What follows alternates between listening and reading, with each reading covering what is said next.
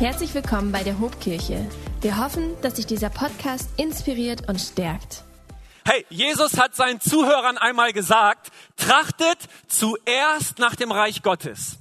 In Matthäus 6, 33, mitten in der gewaltigen Bergpredigt, macht Jesus diesen Ausspruch. Trachtet zuerst nach dem Reich Gottes und nach seiner Gerechtigkeit, so wird euch das alles zufallen. Und mit diesem Ausspruch macht Jesus einen Anspruch Gottes deutlich, der sich eigentlich in der gesamten Heiligen Schrift entfaltet. Nämlich der Anspruch, dass Gott es nicht akzeptiert, dass Gott es nicht hinnimmt, die zweite Geige zu spielen.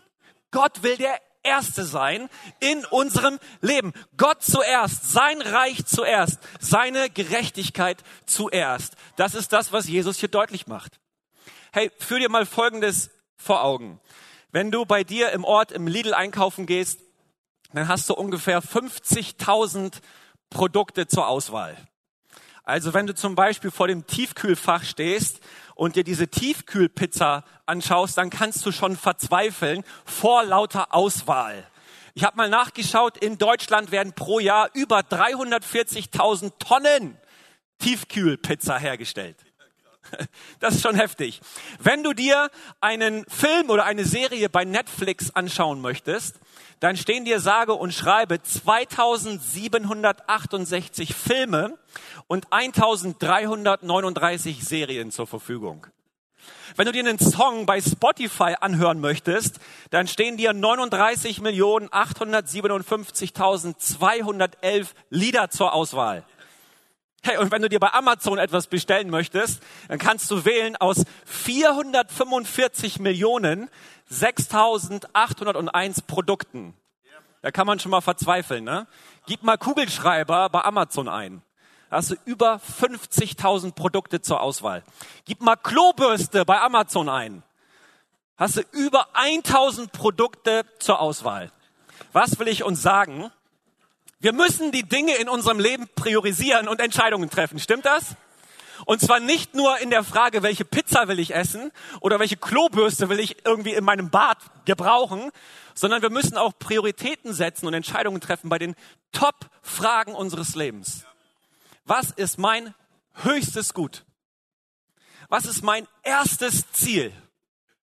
Was ist das wichtigste Anliegen in meinem Leben? Wofür lebe ich? Wofür stehe ich morgens auf? Und wofür gebe ich mein Bestes? Wer oder was ist die Nummer eins in meinem Leben?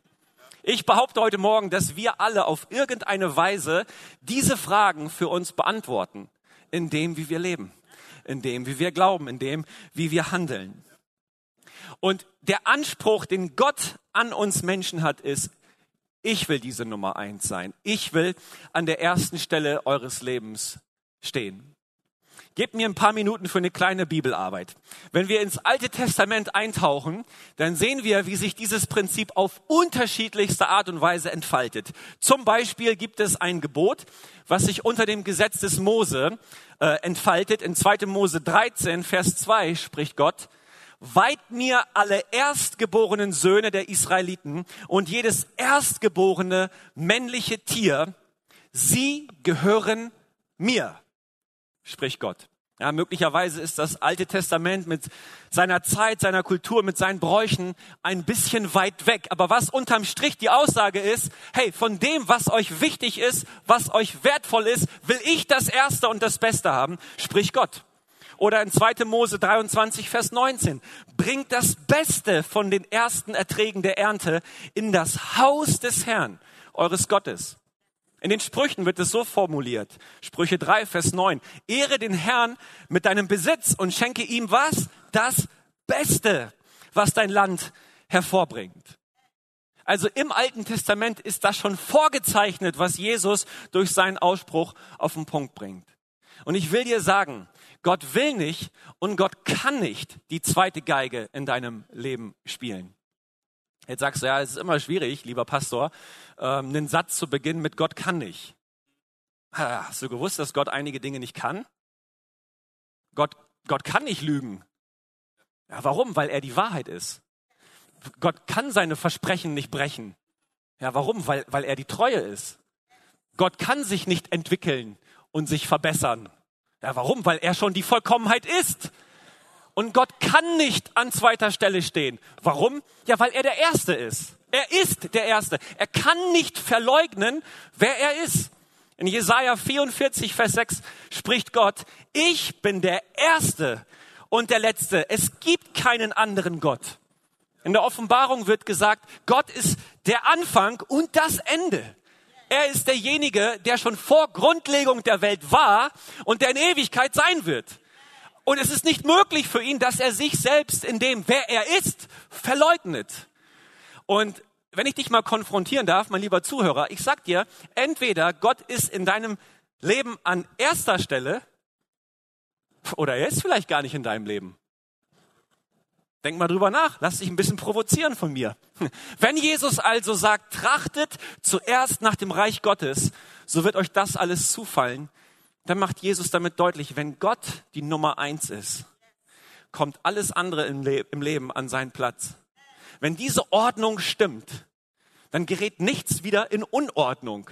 Aber wenn, wenn du musst Gott an erste Stelle setzen und Jesus ja, entfaltet ja diesen Satz im Kontext von Besitz und Geld. Ja, also in Matthäus 6 ab Vers 19 spricht Jesus, sammelt keine Reichtümer hier auf der Erde. Vers 20 sagt er, sammelt eure Reichtümer im Himmel. Und in Vers 21 bringt er es auf den Punkt. Denn wo dein Reichtum ist, da ist auch dein Herz. Also Jesus macht deutlich, unsere Finanzen, unser Geld, unser Besitz ist zweifellos mit unserem Herz eng verknüpft. Und manchmal ist es so bei uns in der Gesellschaft, wir definieren das, wer wir sind, über das, was wir haben. Das macht Gott nicht. Gott definiert das, wer wir sind, über das, wer wir sind. Tief in unserem Herzen. Dein Trachten dein Trachten, also Jesus spricht hier nicht von den Trachten des Münchner Oktoberfestes, okay, wir müssen dieses Wort vielleicht ein bisschen erklären. Dein Trachten, das ist, das ist dein Wollen, dein Fühlen und dein Denken. Das ist das, wer du im Kern deiner Persönlichkeit bist, soll zuallererst auf Jesus ausgerichtet sein. Dein Herz soll Jesus gehören. Und ich will dir mal drei Fragen stellen, um dein Herz so ein bisschen zu entlarven und zu challengen. Bist du bereit für die erste Frage? Meine erste Frage für dich und für dein Herz lautet folgendermaßen. Bist du reich?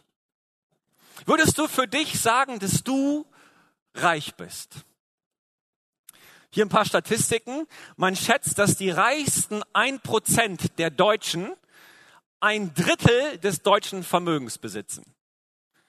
Lass dir das mal kurz im Herzen oder auf der Zunge zergehen. Ein Prozent der Deutschen besitzen ungefähr ein Drittel des deutschen Vermögens. Das ist schon heftig, oder?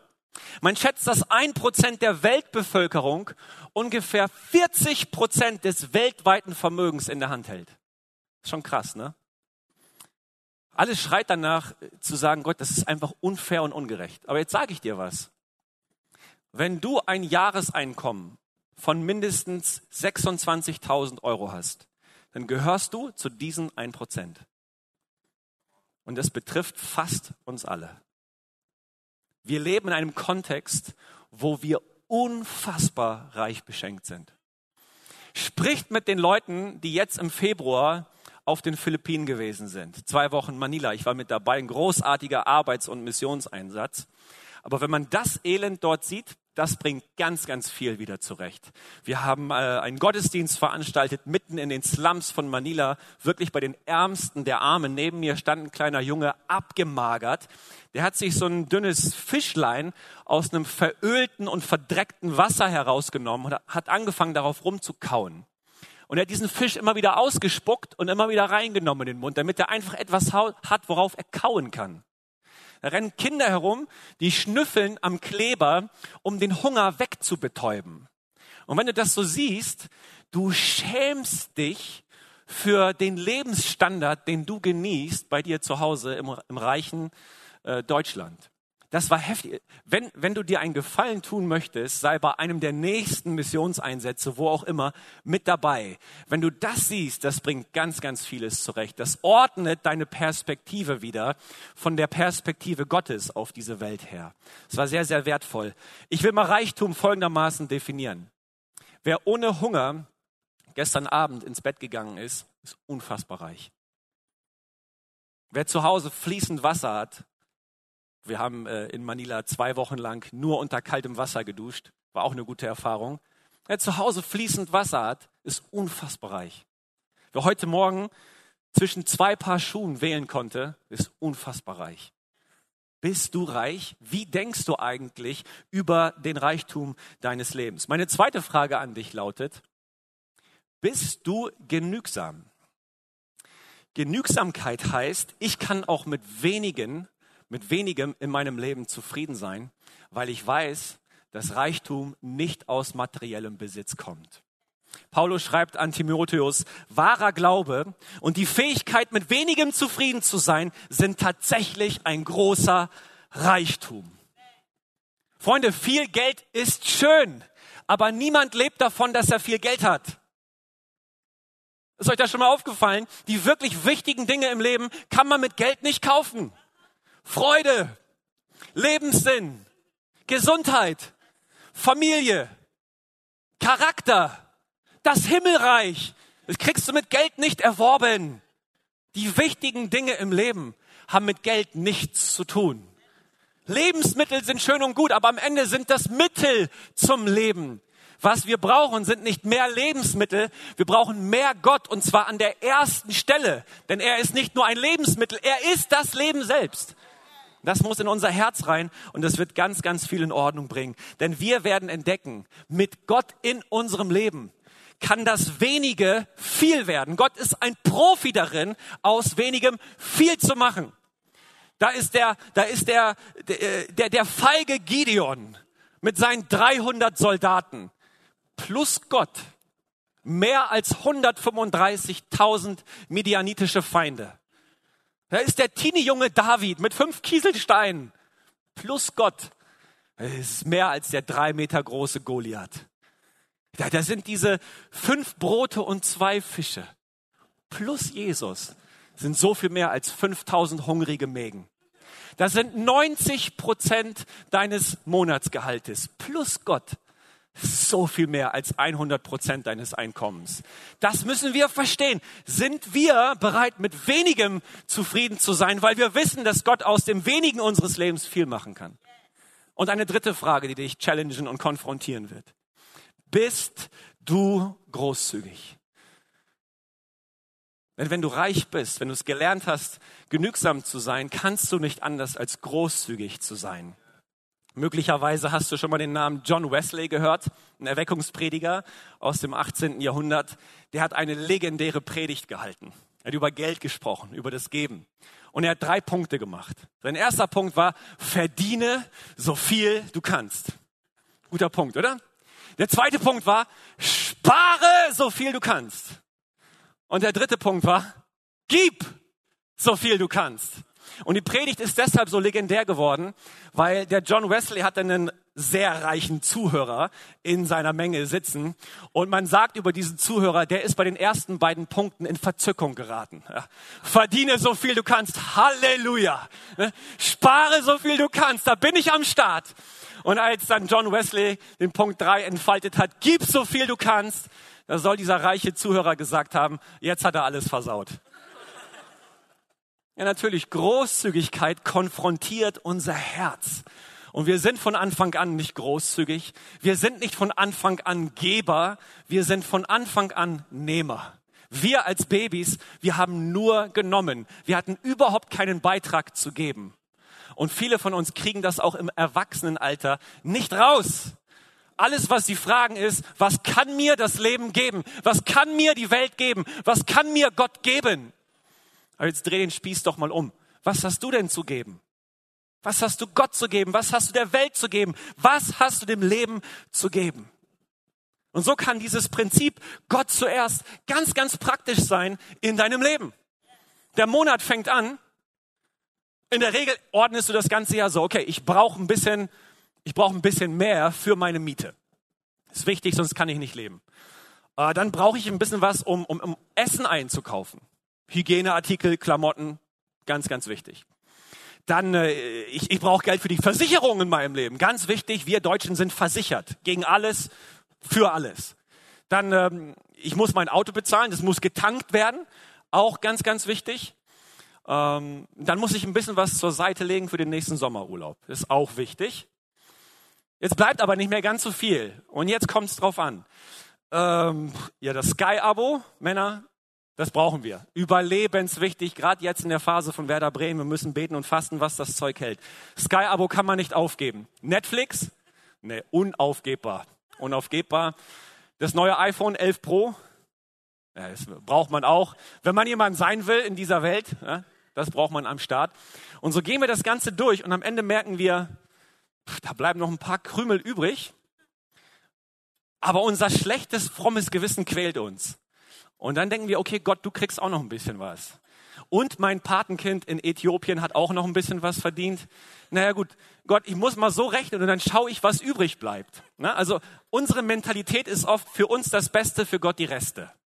Ja, und weil wir äh, von, von, dem, von den Finanzen her nichts mehr geben können, denken wir, naja gut, wir haben zu Hause noch ein altes, gämmeliges Sofa. Das wollten wir eh loswerden. Ich frage mal in der Kinderkirche nach, die können das dort bestimmt gebrauchen. Und dann bringen wir den Rest, der für uns nicht mehr ausreicht, ins Haus Gottes. Und so funktioniert es nicht. Und dann fragen wir uns, wo bleibt der Segen? Gott, warum machst du die Schleusen des Himmels nicht auf? Ja, wenn du mit so einer Mentalität unterwegs bist, was soll Gott denn da segnen? Das Wort Gottes dreht das Prinzip um und sagt, der Monat beginnt und jetzt kommt ein großer Batzen, der gehört Gott. Ist unverhandelbar.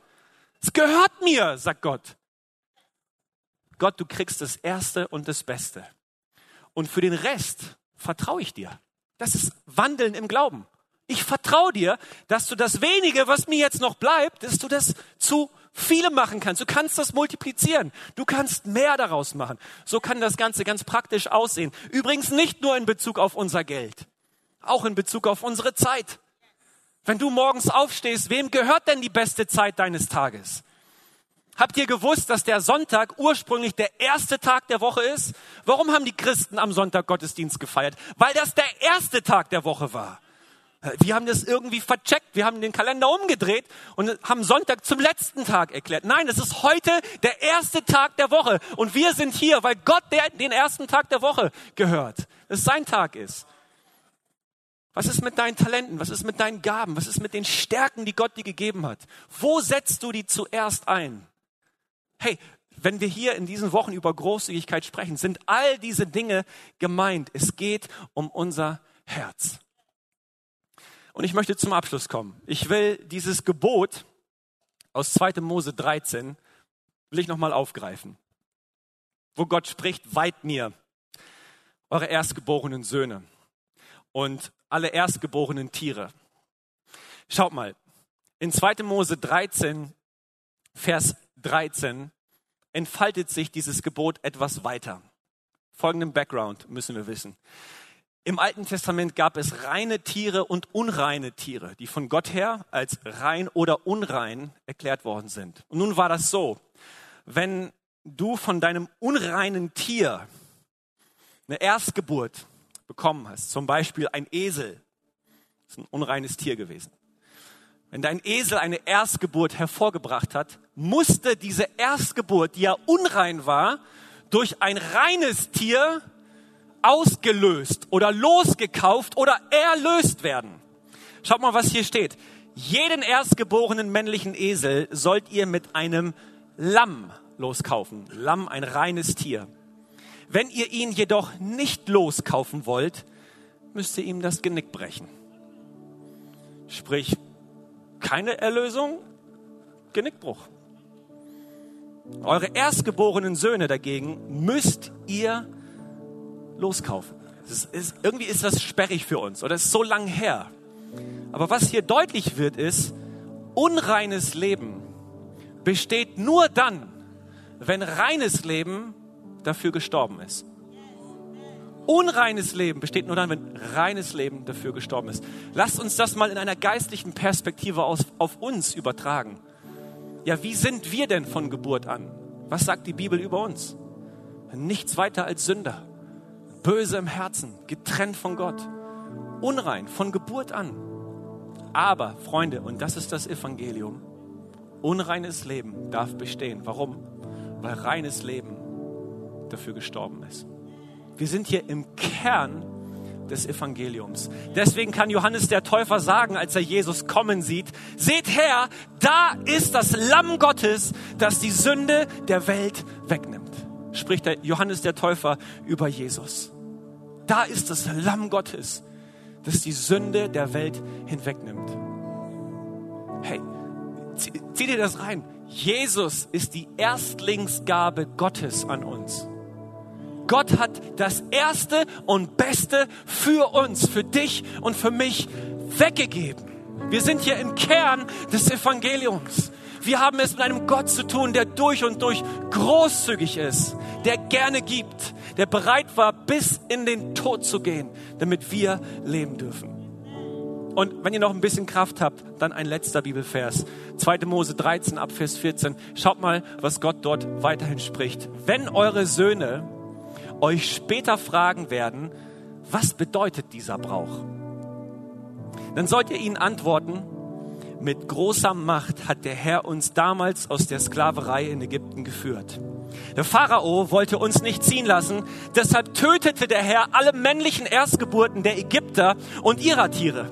Und darum opfern wir jetzt alle erstgeborenen männlichen Tiere dem Herrn und die erstgeborenen Söhne kaufen wir los dieser Brauch soll euch, das sagen die Eltern zu den Kindern, dieser Brauch soll euch wie ein Zeichen auf eurer Hand oder an eurer Stirn daran erinnern, denn der Herr hat uns mit großer Macht aus Ägypten geführt.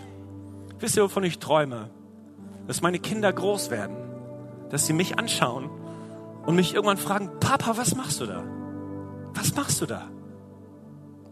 Du fährst jeden Sonntag in die Kirche? Du, du opferst deine Gaben und deine Kraft für das Reich Gottes. Da kommt was rein, wir stehen am Anfang des Monats und was du machst, du tätigst eine Überweisung hinein in die Kirche, rauf auf das Baukonto, rüber auf die Philippinen. Was ist mit dir los? Und dann werde ich irgendwann sagen, mein Junge, hör mir mal zu. Damals hat mein Gott mich mit großer Macht aus Ägypten herausgeführt. Einst war ich gefangen in der Sklaverei, aber mein Gott hat mich herausgeführt, weil er sein Erstbestes für mich gegeben hat. Wer bin ich, dass ich ihm mein Bestes vorenthalte? Es gibt ein Warum hinter dem Geben. Hier im Alten Testament schon verankert und auch im Neuen Testament wieder aufgenommen. Das Ding ist nicht, die Kirche will deine Kohle. Das Ding ist nicht, unser Ziel ist, die Spendeneinnahmen hochzutreiben. Nein, Gott will dein Herz. Und weil er großzügig ist, sollst du, soll ich großzügig sein. Wenn wir das einmal verstehen, das, das stellt, unser, das stellt unseren, unseren Lebensstil auf den Kopf. Und wir kommen in einen Segen hinein, der war vorher nicht da. Weil Gott lässt sich nicht lumpen. Wenn wir anfangen, nach seinen Wahrheiten zu leben, er lässt den Segen fließen. Er lässt den Segen fließen. Ich weiß, ich bin mir sicher, dass viele von euch, die heute hier sind, haben genau das ganz praktisch erlebt weil sie großzügig gegeben haben, kam der Segen Gottes. Unerwartet. Plötzlich, da war er da. Habt ihr Versorgung erlebt? Hat Gott sich gekümmert? Und wir als Kirche wollen genau das erleben, dass die Wahrheiten und Prinzipien des Wortes Gottes zu einer festen Realität, zu einem festen Bestandteil unseres Lebens werden. Vielleicht können wir miteinander aufstehen. Und ich würde die Band einladen, uns zu führen in den Lobpreis, dass wir Gott eine Antwort geben auf sein Wort. Gott, danke, dass du heute zu uns sprichst, Herr, und dass du unser Herz konfrontierst, die Haltung in unserem Herzen und dass du sie zurechtbringst. Gott, und wir wollen das zulassen. Wir machen unsere Herzen auf und laden dich ein. Wirke du dort hinein in Jesu Namen. Hier stehen wir, Herr, und wir sagen dir, danke Gott, dass du deinen Sohn nicht verschont hast, sondern du hast ihn dahin gegeben. Du hast dein Bestes, dein Erstes gegeben, damit wir leben dürfen. Danke, Jesus, dass du, der du von Anfang an rein und perfekt gewesen bist, für uns gestorben bist, die wir von Anfang an unrein gewesen sind, unperfekt und sündig. Du hast uns erlöst, Herr. Und jetzt in diesem Moment, wir schauen auf das Kreuz. Und wir danken dir von ganzem Herzen, Herr, dass das Kreuz alles wieder zurechtgebracht hat. Du hast unsere Sünde genommen, Herr, und du hast sie besiegt. Du hast den Tod besiegt. Du hast Sünde und Teufel und den Fluch unseres Lebens hast du besiegt, um uns ins Segen hineinzuführen. Herr, wir machen uns auf. Wir wollen diesen Segen, den du für uns bereithältst, heute Morgen. So hilf uns, Herr, dass wir zuerst trachten nach deinem Reich und nach dem, was dir wichtig ist, nach deiner Gerechtigkeit, nach deinem Willen, Herr Jesus. Bring du unser Herz in Ordnung, heute, hier und jetzt und in den nächsten Wochen. Wir stehen vor dir, Herr, und wir beten dich an. Halleluja. Vielleicht können wir gemeinsam unsere Stimmen erheben und Gott groß machen. Kommt, lass uns diesen Moment nehmen, wo Gott wirken will unter uns. Halleluja. Wenn dich dieser Podcast gesegnet hat, würden wir gern deine Geschichte hören. Schreib uns doch unter hallo@ho.de oder noch besser, schau einfach mal persönlich bei uns vorbei. Wir freuen uns auf dich.